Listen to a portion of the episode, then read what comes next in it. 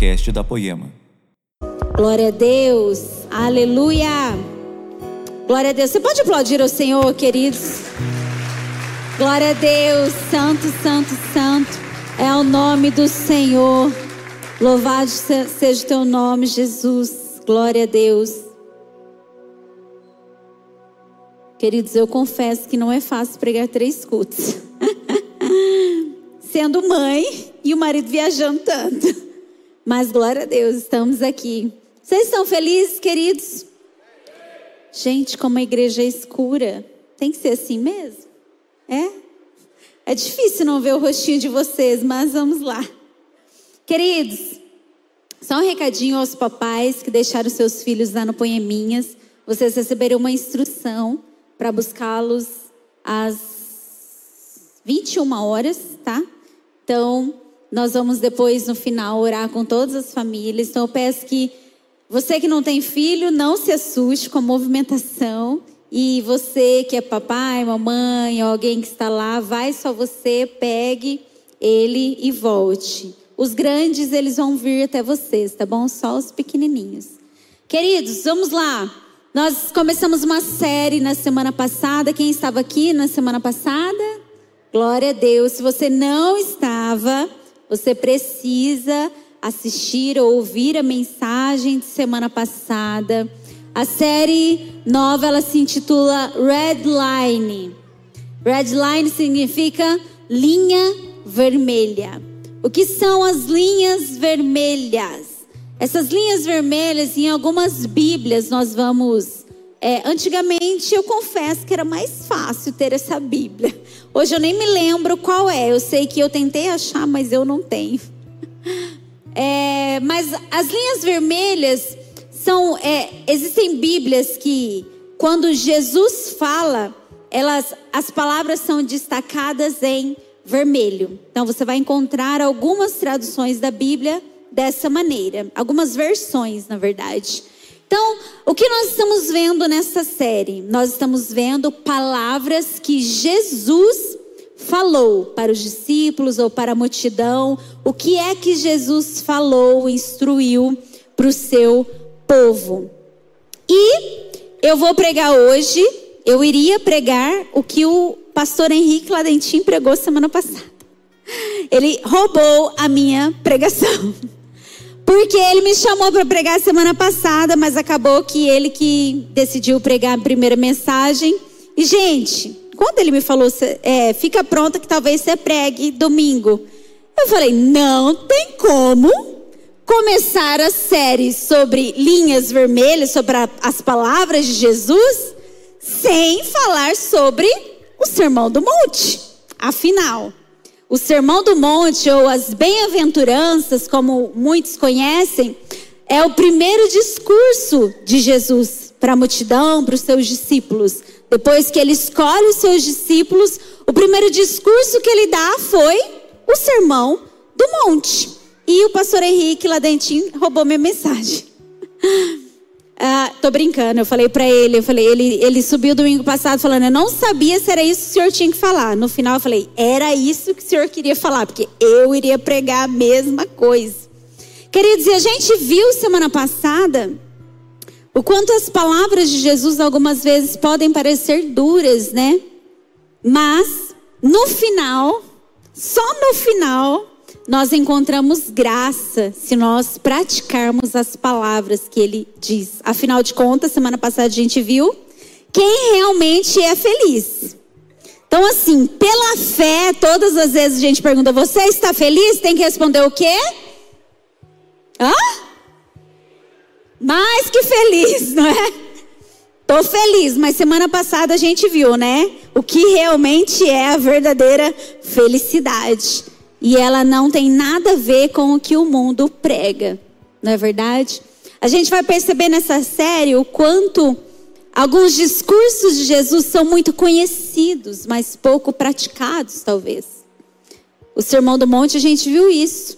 É um sermão muito conhecido, talvez o mais conhecido por todo cristão, mas o menos compreendido e o menos praticado. E hoje, então, ah, nós vamos falar sobre. Semana passada o pastor Henrique falou sobre as primeiras palavras de Jesus para a multidão, para os seus discípulos. Hoje nós vamos falar sobre as últimas palavras de Jesus para os seus discípulos antes dele ascender aos céus. Abre aí Mateus 28, do verso 18 ao 20.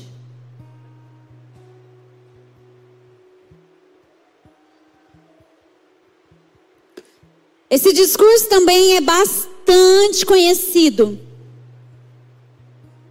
por pessoas cristãs, talvez até mesmo quem não seja cristã já ouviu esse discurso alguma vez. Mateus 28, de 18 ao 20, diz assim: Então Jesus aproximou-se deles e disse: Foi-me dada toda a autoridade nos céus e na terra. Portanto, vão e façam discípulos de todas as nações, batizando-os batizando em nome do Pai e do Filho e do Espírito Santo, ensinando-os a obedecer a tudo o que eu ordenei a vocês. E eu estarei sempre com vocês até o fim dos tempos.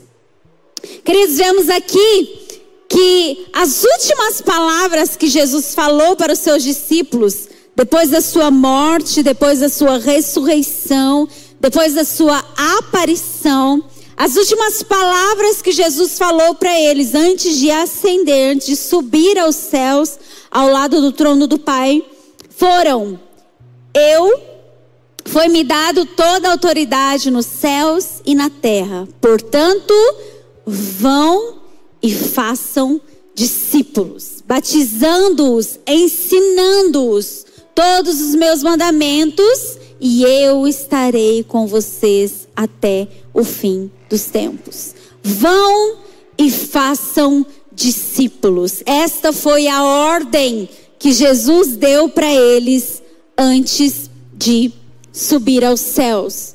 Queridos, agora para para analisar, é isso que nós vamos ver. Por que é que Jesus escolheu justamente estas palavras para falar. Por que será?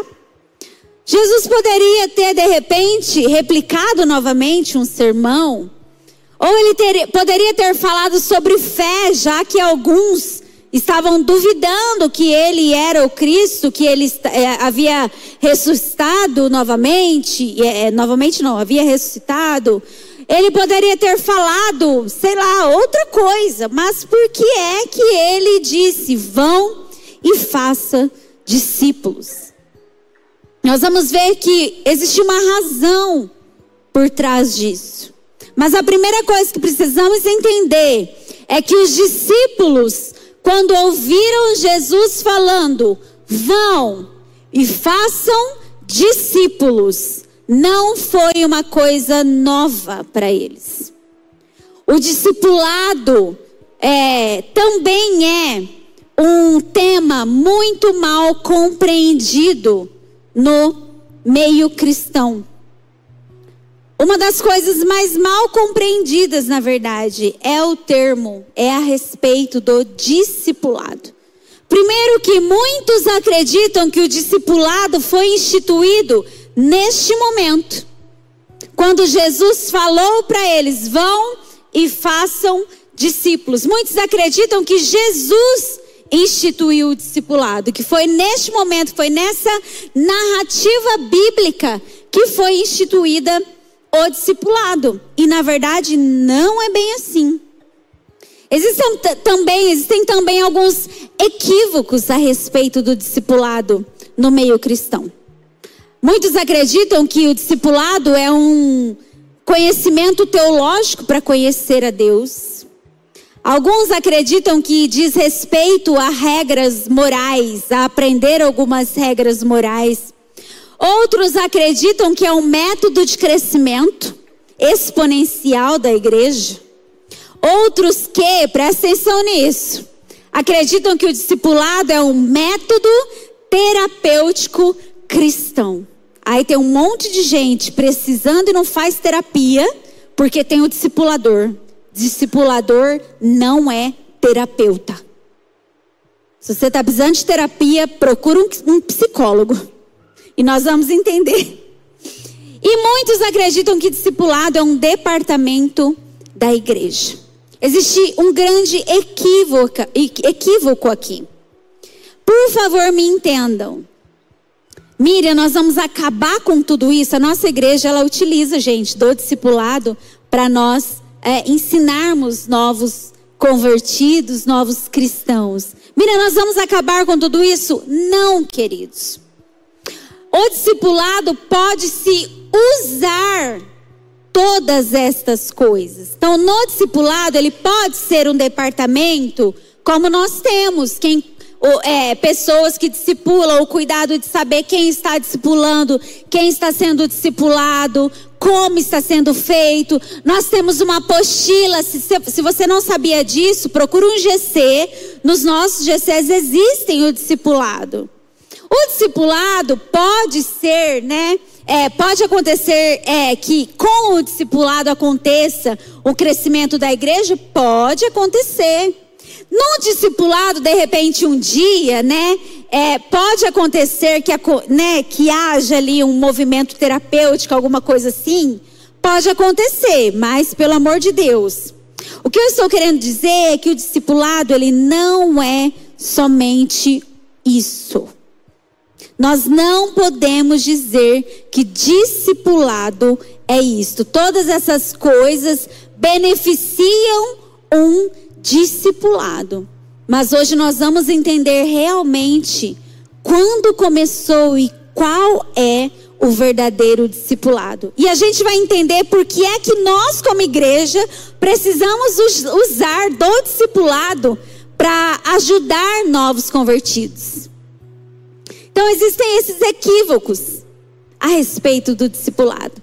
Mas então, Miriam, quando foi que começou o discipulado? Por falar em Miriam, o, o pessoal dos, do, da Libras, eu fiquei sabendo que dá nome para todo mundo. Na hora que acabar aqui, eu preciso saber qual é o meu sinal, tá bom? Porque falaram que o do Bruno como que é mesmo? Do Bruno é aqui, ó. Não sei por quê. Eu quero saber o meu, tá? Vamos lá, gente. Quando é que começou? Voltando aqui, desculpa, tá? É porque eu lembrei. Quando é então que começou o discipulado? O discipulado, queridos, nós vemos um movimento desde a criação do mundo. Quando nós vemos lá em Gênesis, é claro, né, que você já deve ter lido a Bíblia toda, né? Você conhece toda a história. Amém. Glória a Deus, em nome de Jesus. Eu creio nisto. Se não, Aproveita e comece 2024 com tudo aí, queridos. Pode começar agora em dezembro, estamos no comecinho aí também, tá bom? Nós vemos lá em Gênesis que depois que Deus, criou todas as coisas, a palavra diz que Deus vinha todas as tardes ter com Adão. Então Deus deu algumas instruções para Adão. Olha, multiplique, governe, cuide, encha a terra. E a gente vê que todos os dias Deus vinha ter com Adão. O que é que será que Deus vinha conversar com Adão? Deus vinha, na verdade, o que? Falar com Adão a respeito das coisas que ele havia pedido. A ordem que ele havia falado, ele vinha ter com Adão para quê? Para instruir, para capacitá-lo, para ajudá-lo, talvez em alguma dúvida, em alguma coisa, não que eu acho que talvez ele tenha, mas é, Deus tivesse, na verdade. Deus vinha ajudar Adão a cumprir a ordem que Deus havia dado, para que ele usasse de toda a sua autoridade que foi delegada por Deus. Multiplique, encha a terra, governe, cuide. Mas Vemos também o que? Que o homem pecou. Só que se nós percorrermos a Bíblia, nós vemos que mesmo com o pecado entrando no mundo, o movimento do discipulado não acabou. Jesus, quando ele falou para os discípulos, vão, façam discípulos, batizando-os batizando e ensinando tudo o que eu ordenei. Queridos, se nós formos ler a Bíblia, nós vamos ver que, nós vamos ver nas palavras dessa série que muito do que Jesus falou não era uma coisa nova. Na maioria das vezes era uma maneira nova de explicar, mas todos eles já sabiam, porque já estava escrito. Jesus só veio, né? A palavra diz que ele veio cumprir a lei e os profetas.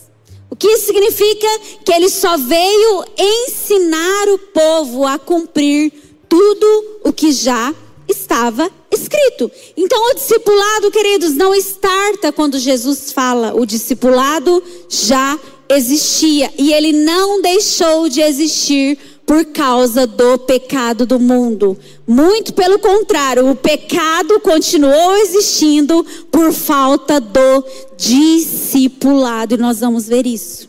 Abre aí em Deuteronômio 6, do 1 ao 8.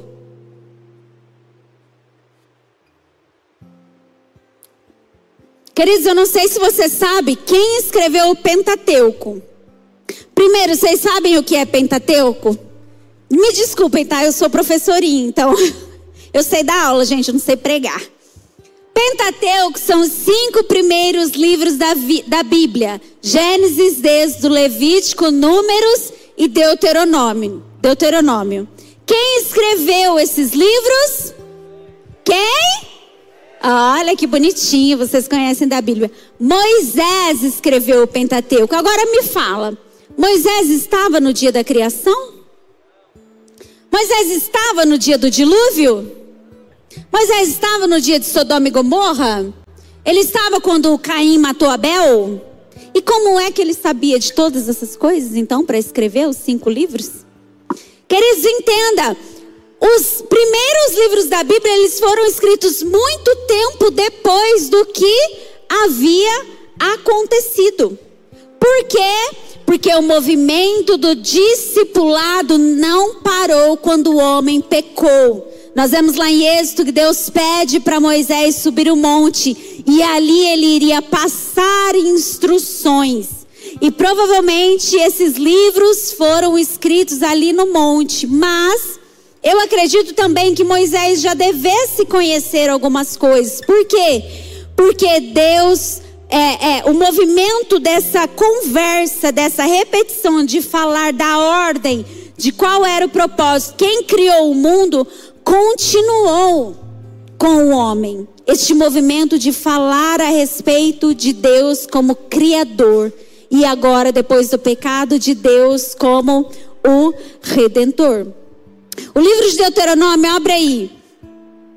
Deuteronômio 6, do 1 ao 8, diz assim: Esta é a lei. Só uma pausa. Jesus, quando ele falou para os discípulos, ensinando-os a obedecer todos os meus decretos ou estatutos. Que estatutos seriam esses? Que leis são essas? Que ordens são essas? Que mandamentos são estes? A gente vai ver na Bíblia que quando Jesus fala sobre mandamentos, por exemplo, um dia perguntaram qual é o maior mandamento que Jesus falou? Ame o Senhor acima de todas as coisas e ame o seu próximo. Foi Jesus que falou isso a primeira vez? Já estava escrito. Então, vocês conseguem compreender a repetição oral do que já estava escrito? Deuteronômio, então, na verdade, é sobre isso. Só vou explicar antes da gente ler. O livro de Deuteronômio a gente conhece, é muito conhecido como o livro do legado. Por quê? Porque o povo havia tinha sido escravo no Egito, saiu do Egito, passou pelo deserto e agora eles estavam prestes a entrar em Canaã. E aí Deus pede para Moisés: senta todo o povo e eu vou dar instruções antes que eles entrem na terra. E quando fala isso, parece que ele vai dar uma instrução nova, na é verdade? Mas na verdade, o livro de Deuteronômio é a repetição de toda a instrução que havia sido dada para o povo no deserto. Por que, Miriam? Porque o povo que estava entrando em Canaã não era o povo que tinha saído do Egito. O povo que tinha saído do Egito morreu no deserto. Ele morreu, morreram na trajetória. O povo que estava entrando ali na terra prometida era um povo que havia nascido na peregrinação. Então, era necessário que se passasse o, a, as instruções de Deus antes deles entrarem na terra, para que eles tivessem conhecimento sobre tudo o que Deus ordenara. Então, Deuteronômio 6, 1 a 8 diz assim: ó, esta é a lei, isto é, os decretos e as ordenanças que o Senhor, o seu Deus, ordenou que eu ensinasse a vocês, para que vocês os cumpram na terra para o qual estão indo para dela tomar posse. Desse modo, vocês, seus filhos e seus netos temerão o Senhor o seu Deus, e obedecerão a todos os seus decretos e mandamentos que eu lhes ordeno, todos os dias da sua vida, para que tenham vida longa. Ouça e obedeça, ó Israel. Assim tudo lhe irá bem e você será muito numeroso numa terra onde há leite e mel com fartura, como lhe prometeu o Senhor, o Deus dos seus antepassados. Ouça, ó Israel o Senhor, o nosso Deus, é o único Senhor. Ame o Senhor, o seu Deus, de todo o seu coração, de toda a sua alma, de todas as suas forças. Que todas essas palavras que hoje lhe ordeno estejam em seu coração. Ensine-as com persistência a seus filhos Converse sobre elas quando estiver sentado em casa, quando estiver andando pelo caminho, quando se deitar e quando se levantar. Amarre-as como um sinal nos braços e prenda-as na testa. Escreva-as nos batentes das portas do, da sua casa e em seus portões. Queridos, Moisés começa então falando: olha, esta é a lei estes são os decretos que o Senhor pede para vocês. Gente, eles, ele não poderia ter listado tudo, todas as ordens, os dez mandamentos, as duzentas e lá vai cacetada de lei que existem, não poderia? Mas ele começa assim, ó, esta é a lei e as ordenanças do Senhor, para que vocês tenham vida longa nesta terra para que vocês, vocês, seus filhos e seus netos temam ao Senhor e obedeçam todos os seus decretos. Aí ele fala o quê? O que, que tem que fazer? Tem que sacrificar? Ele poderia ter falado: sacrifica. Poderia ter falado: faz isso, faz aquilo. O que, que Deus falou? Ouça Israel, o Senhor, o seu Deus, o nosso Deus é o único Senhor. Ame o Senhor, o teu Deus, de todo o seu coração, entendimento, suas forças. Ensine os seus filhos com persistência. Queridos, Deus mandou sentar todo mundo e falar: olha, para que vocês tenham vida longa nesta terra, vocês precisarão discipular a sua família. Para que vocês tenham vida longa nesta terra, para que vocês sejam prósperos, para que vocês continuem temendo ao Senhor, vocês precisam discipular, falar sobre com a sua família. Agora, queridos, vocês me falaram que vocês já leram a Bíblia toda, né? Eles duraram muito tempo lá na terra? Ou eles foram levados cativos novamente? O que será que aconteceu? Por que é que será? Se Deus falou aqui, ó, se vocês fizerem isso, vocês terão vida longa e eles temerão ao Senhor. O que aconteceu? Por que é que será que o povo de Israel parou de temer ao Senhor e muito tempo depois foi levado cativo e perdeu a terra? desobedeceram a Deus? Por quê? Não discipularam a próxima geração. Alguém falhou aqui ou não entendeu muito bem a instrução. A instrução foi dada e a garantia era: eles temerão ao Senhor. É só isso, mais nada. Mas, infelizmente, não foi isso que aconteceu. Nós vemos então, queridos, que a cultura do discipulado, ela sempre existiu e sempre esteve no coração de Deus. Para Deus é muito importante passar o conhecimento de geração em geração. Caso contrário, nós não teríamos a nossa Bíblia escrita até hoje.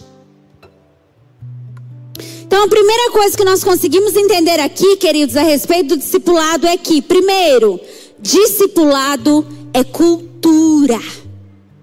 O que, é cultura? Cultura é um conceito que representa um conjunto de tradições crenças e costumes de determinado grupo social.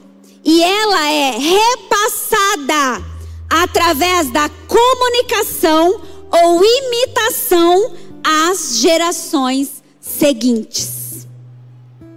Queridos, então, a instrução do Senhor era para que houvesse cultura, tradição, qual era a tradição que Deus queria para o seu povo, para que eles fossem uma nação santa, peculiar, para que amassem ao Senhor, para que obedecessem os seus mandamentos? A tradição seria: ensine os seus filhos todos os dias, diligentemente, ao deitar, ao levantar, a sentar-se à mesa. Quando estiver no caminho, prenda na testa, amarre nos portões, em todo lugar, deve-se ensinar sobre o amor de Deus, sobre os feitos de Deus ao seu povo. É tradição judaica, queridos, até hoje, o ensino a, a, aos filhos, é tradição sentar-se à mesa e falar sobre os feitos de Deus.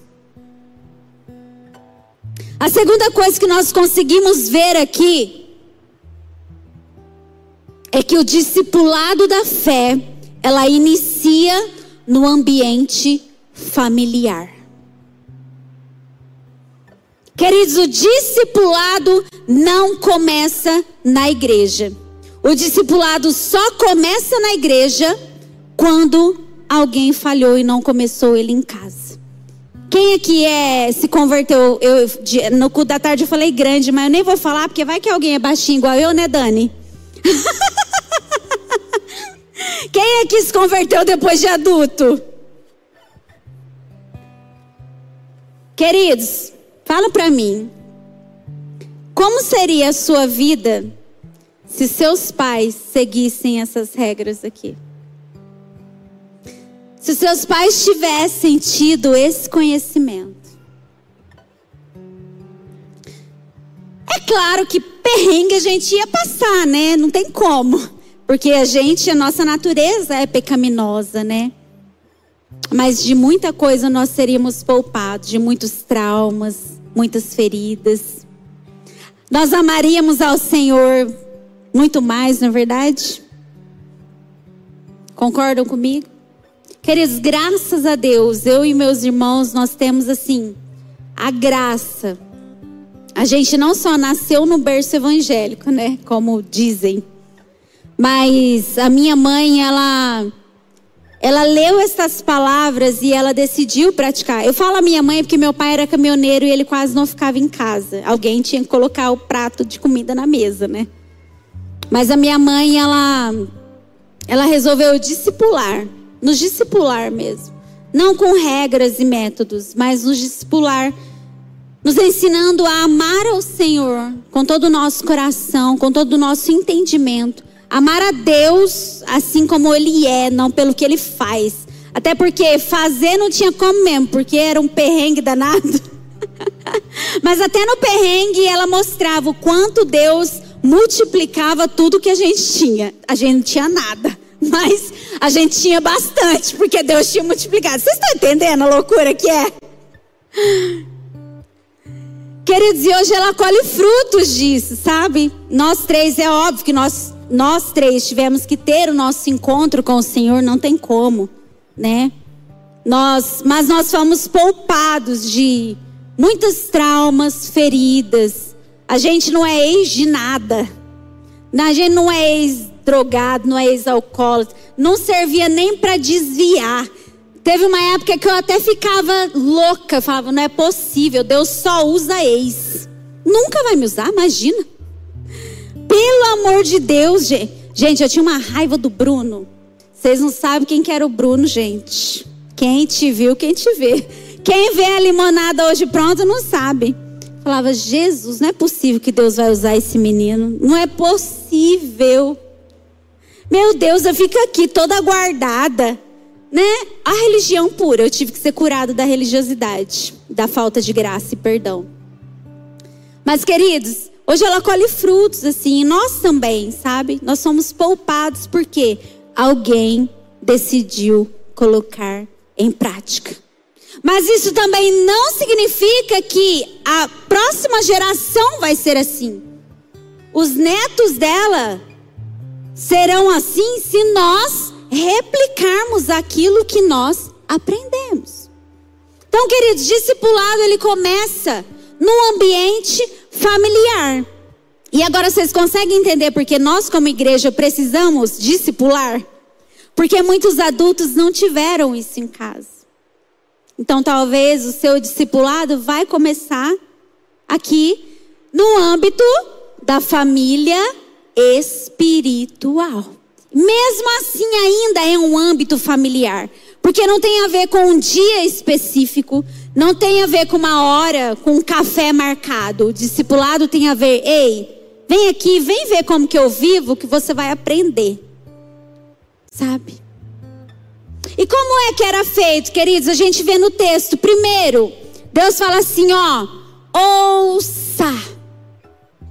Ouça. Ela, essa palavra no hebraico é Shema. E judeu tem a tradição, né, do Shema. Todos os dias eles param para ouvir. Queridos, não existe discipulado sem ouvir a voz de Deus. A fé, ela é passada de geração em geração. E a nossa religião, queridos, ela é baseada na fé. Alguém aqui estava lá no dia que Deus criou todas as coisas? Alguém estava no dia que Jesus morreu? Dia que Jesus ressuscitou? E por que, que você está aqui então? Fala para mim. Porque nós baseamos a nossa, a nossa crença na fé. Nós não vimos, mas nós, mas nós sabemos e temos a convicção, porque até hoje eles não conseguiram provar o contrário. Então, assim, para o povo hebreu, para os discípulos, ao ouvirem Jesus falar sobre discipular, para eles não era uma coisa nova ouvir aquilo, por quê? Porque era uma tradição. Então, eles ouviram de geração em geração sobre isso e eles viviam isso. Então, o que faziam então eles? Primeiro, ouvir, sentar para ouvir. Mas para eu falar alguma coisa, primeiro eu preciso ouvir também. Então eu não posso ensinar uma coisa se eu não sei. Afinal de contas, as pessoas elas aprendem mais com aquilo que eu vivo do que aquilo com que eu falo. Segundo, que a gente vê nesse texto aí, que o discipulado envolve obediência aos mandamentos do Senhor. No discipulado, nós aprendemos a ouvir a voz de Deus e nós precisamos também conhecer a palavra. Porque a Bíblia diz que a fé vem pelo ouvir e ouvir o que? A palavra de Deus. Então, não existe discipulado sem o conhecimento da palavra de Deus. John Stott tem uma, uma frase que diz assim: ó, o princípio de discipulado é claro. Quanto mais pobre for o nosso conceito de Cristo, mais pobre será o nosso discipulado. E quanto mais rico for a nossa visão de Cristo, mais rico será o nosso discipulado. Então, por que será que a gente tem dificuldade de discipular mesmo?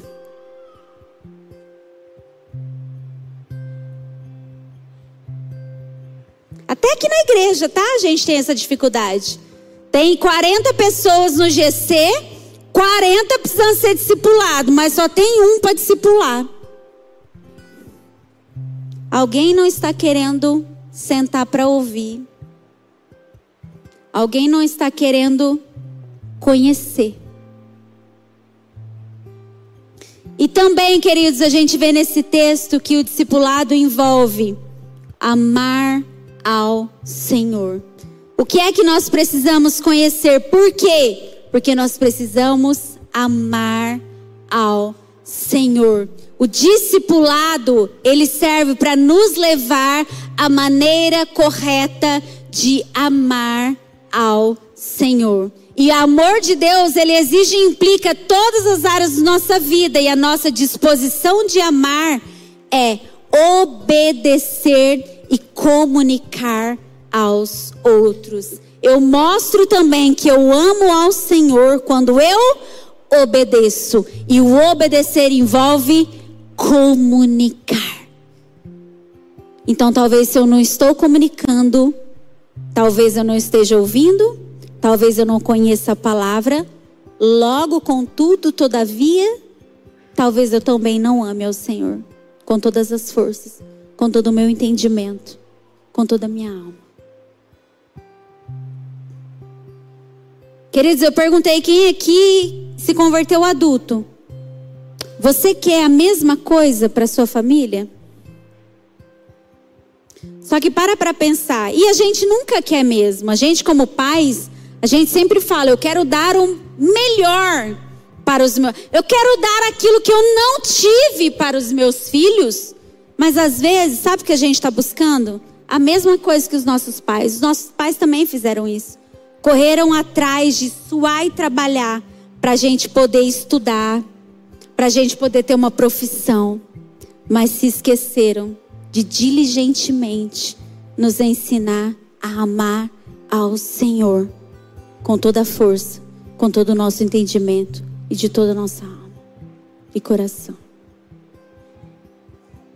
Queridos, nossos filhos, eles precisam muito mais do que algumas coisas. Eles precisam aprender a amar ao Senhor.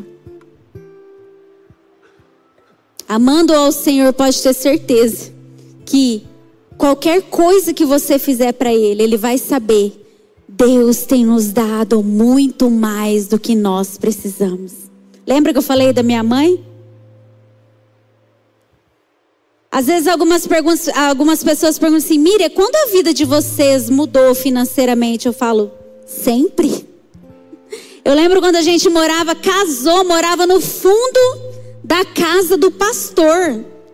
E eu olhava para aquilo e eu falava, obrigada, meu Deus, porque se não fosse o Senhor, acho que talvez nem casada eu seria. Talvez eu seria mãe solteira, não teria nenhuma casa para morar.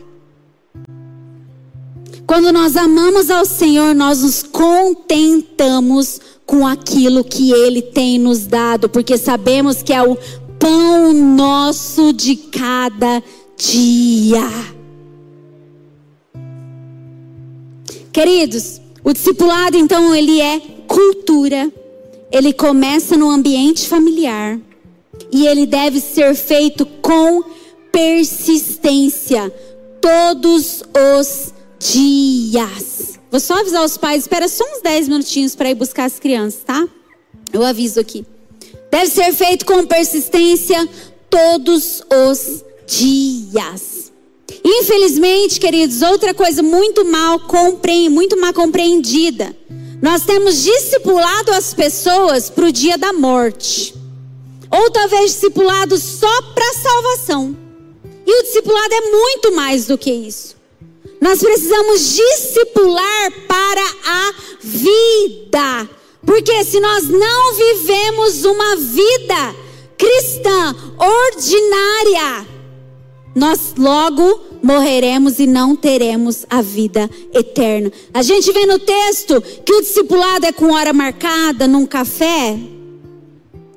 Todos os dias, quando levantar, quando deitar, quando estiver caminhando, prega na testa, põe no portão, coloque em todo lugar. Todos os dias é necessário, existe oportunidade para nós falarmos sobre os feitos de Deus e ensinarmos aqueles que estão à nossa volta a amar ao Senhor com todo o seu coração. Todos os dias, mas infelizmente a gente pega o véu que Jesus rasgou, sabe? A gente acha que Jesus rasgou o véu, é só o véu para eu entrar na, tá, gente? na presença de Deus. Ok, onde é que está o trono de Deus mesmo hoje? No céu, né? Então, qual é o véu mesmo que Jesus rasgou? Qual foi a oração que Jesus nos ensinou? Que seja feita a sua vontade, assim na terra como é no céu. Infelizmente, como cristãos, nós temos ensinado que existe uma vida sagrada e existe uma vida secular. Então, domingo à noite eu vou à igreja, é um dia sagrado do Senhor. Principalmente se for ceia, né? Aí segunda, terça, quarta, quinta, sexta, sábado, não é do Senhor? A igreja é do Senhor. Minha casa não é? O meu trabalho não é? Faculdade não é do Senhor?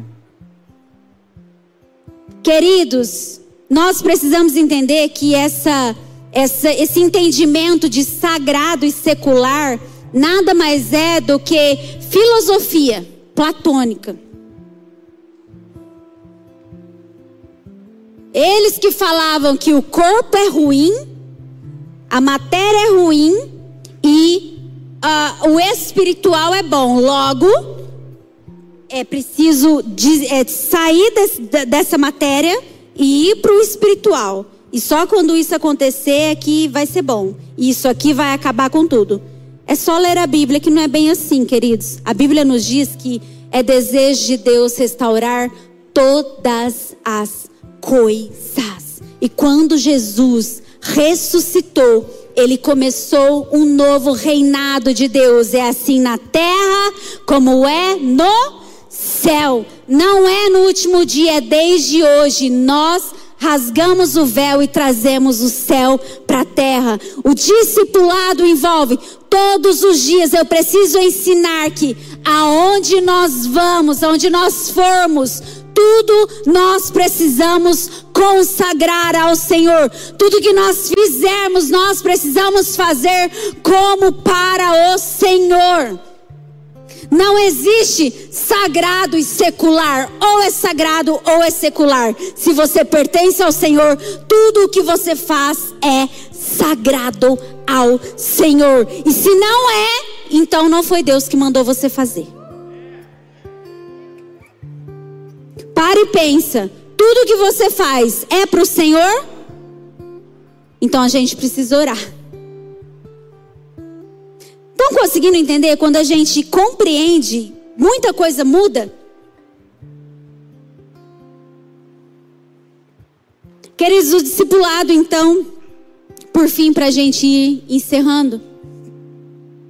Jesus ele vem instituir o discipulado que já existia, só que de uma maneira agora um pouquinho mais é, um pouquinho mais diferente em algum aspecto.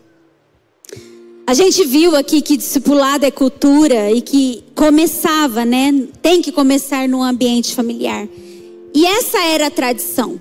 A tradição era que as crianças ficavam em casa até os nove anos. Os meninos, eles eram ensinados pela mãe a toda a Torá, a, eram ensinados a serem bons homens. Quem já assistiu The Chosen? Vocês conseguiram ver que eles falam e declamam muitos, muitas leis, muitas profecias? Então, até nove anos, a criança ela vai aprender toda a Torá, as leis, os profetas. Eles vão decorar, a mãe vai ensinar isso. E depois dos nove anos, eles vão serem, eles vão ser discipulados por rabinos. E aí, com 12 anos, eles são escolhidos ou não. Papai e mamãe, se você quiser ir pegando em silêncio, vai lá buscar seu, seu filhinho. Rapidinho que nós vamos orar daqui a pouco.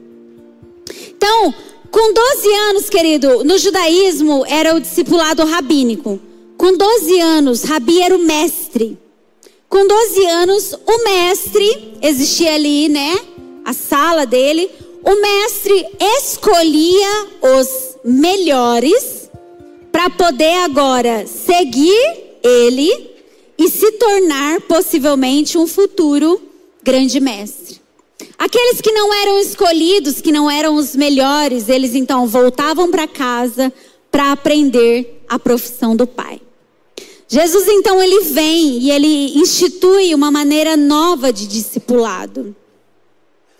Quando Jesus encontra os primeiros possíveis discípulos, primeiro eles eram crianças?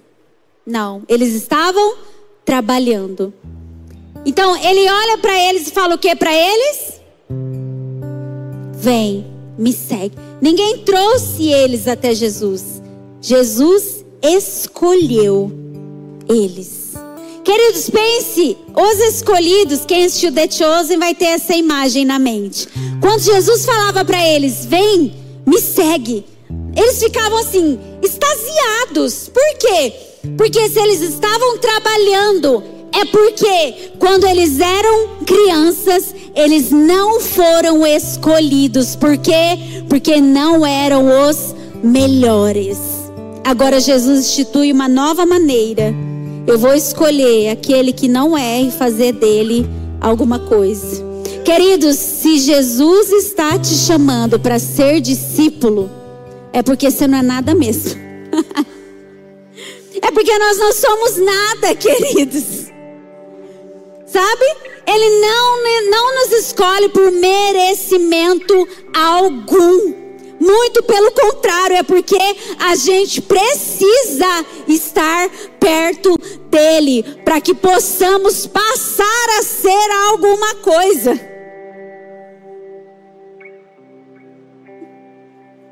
Queridos, por fim aqui a gente vê no texto uma garantia. No discipulado rabínico, existia uma garantia: olha, vocês vão me seguir para se tornarem um grande mestre. Isso era assim, um espetáculo para a família. Era como se hoje, sei lá, qual profissão? Todo mundo, médico, né? Falou que vai ser médico é aquela coisa. Era isso. Aquele que fosse escolhido é porque ele era espetacular, sabe? Mas, queridos, no discipulado de Jesus não existe a garantia de você se tornar o grande mestre. No discipulado de Jesus, ele fala assim: ó, vão, façam discípulos de todas as nações, ensinando-os a guardar todos os mandamentos, e eu estarei com vocês todos os dias da sua vida até o fim dos tempos. A gente vê em Deuteronômio que o benefício, né, quando Deus fala para o povo, olha, Ensine, é porque eles temerão a Deus, é porque vocês terão vida longa. Agora Jesus vem e fala: olha, discipule. E a garantia é, é, é isso aqui, ó. Eu estarei com vocês todos os dias até o fim dos tempos. Nós só temos uma garantia, garantia pessoal de que Ele estará conosco e a garantia eterna de que nós estaremos com Ele eternamente. Mas será que nós temos feito o que Jesus nos pede? Como será a próxima geração? Será que elas serão diferentes de nós? Ou talvez será que elas terão que ser discipuladas pela igreja?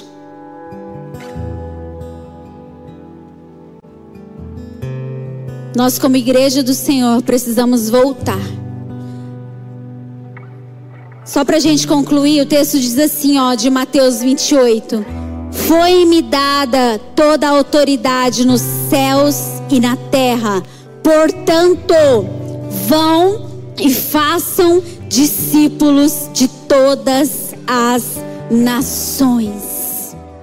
Queridos, Deus usa uma palavra aqui, ó. Portanto.